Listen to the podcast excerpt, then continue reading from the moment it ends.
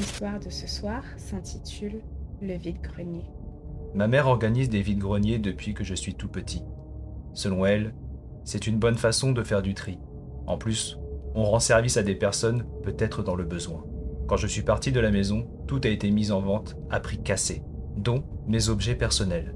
J'avais par exemple une collection de tableaux Disney. Celui du Roi Lion était parti rapidement à un prix dérisoire. Ma mère ne m'avait pas demandé mon avis. Et j'étais un peu triste de le voir partir comme ça. Donc, j'avais décidé de cacher les autres que j'avais. Elle a continué de faire des vides-greniers avec mes affaires. Et très vite, je ne cherchais plus à savoir ce qui avait été vendu.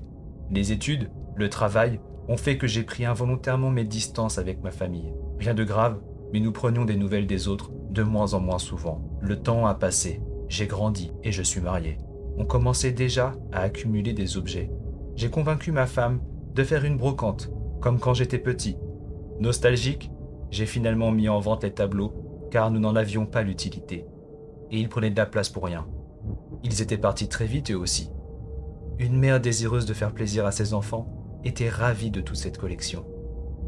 Ce nettoyage de printemps fit place à de nouveaux objets, de nouveaux souvenirs.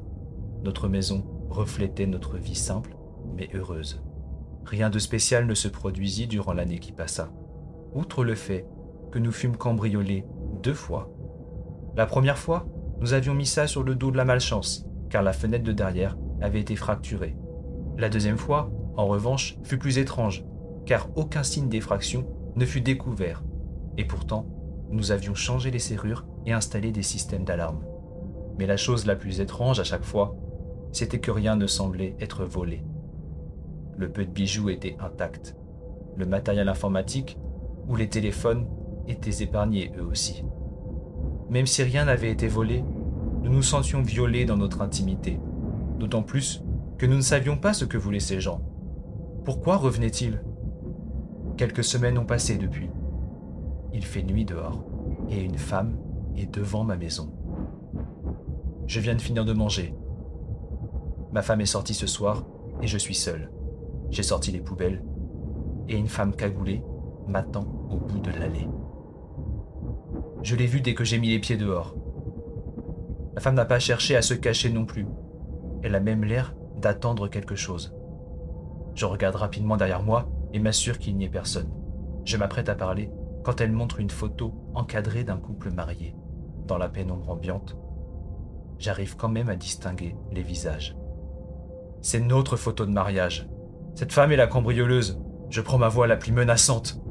T'as intérêt à laisser ça sur le sol et à te barrer direct avant que j'appelle les flics. Une seconde passe et elle se met à rigoler. Cette meuf est folle Elle commence à reculer doucement et avec sa main me fait signe de la suivre.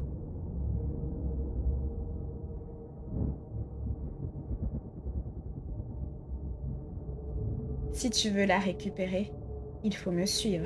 Tu peux la garder, espèce de psychopathe Elle semble contrariée par ma réponse, car elle se fige un instant, puis elle reprend sa marche arrière et commence à me tourner le dos. Alors qu'elle disparaît dans la nuit, j'entends une dernière phrase. Qui t'a dit que je parlais de la photo?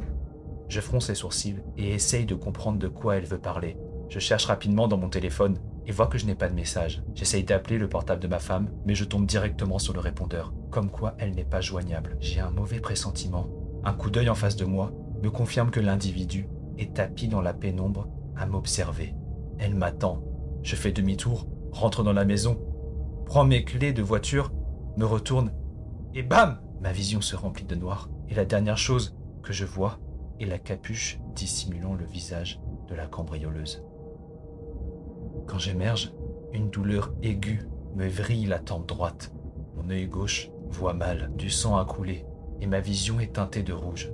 Je suis assis, et on m'a entravé les poignets. Tant bien que mal, je regarde autour de moi. La pièce est dans le noir, mais je distingue des objets familiers. Je suis dans mon salon. Assis au milieu de la pièce, je vois en face de moi la cheminée, avec des photos de ma femme et moi. Mais il y a aussi d'autres photos de moi quand j'étais plus jeune. Et avec ma famille, je me rappelle maintenant. Nous les avions perdus, impossible de remettre la main dessus. Comment a-t-elle pu réapparaître alors que je suis perdu dans mes pensées? J'entends derrière moi des pas. Je me fige et vois apparaître la même femme encapuchonnée. Elle tient à la main un bracelet. C'est celui de ma femme. J'essaye de crier, mais ma bouche est engourdie. Elle m'a bâillonné pendant que j'étais évanoui. Tu sais, j'ai pris mon mal en patience. Je t'ai regardé pendant longtemps.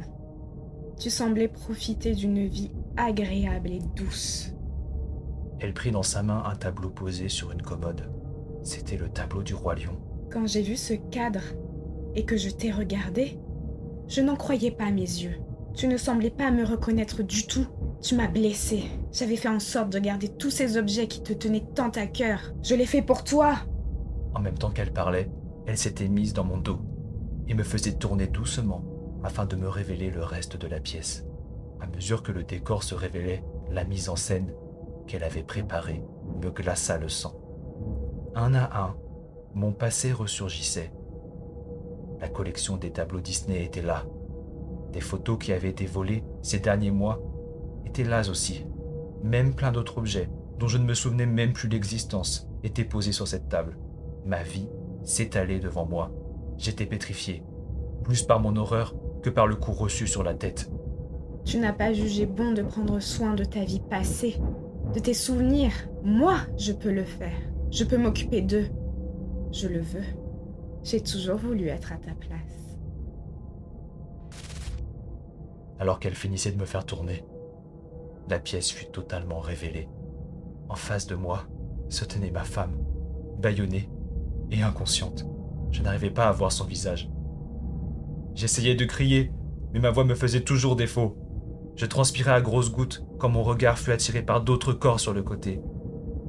Alignés se tenaient toutes les personnes que j'avais aimées dans ma vie. Ma femme, ma famille et mes amis. Tous étaient inconscients. Enfin, je l'espérais. La femme entra dans mon champ de vision.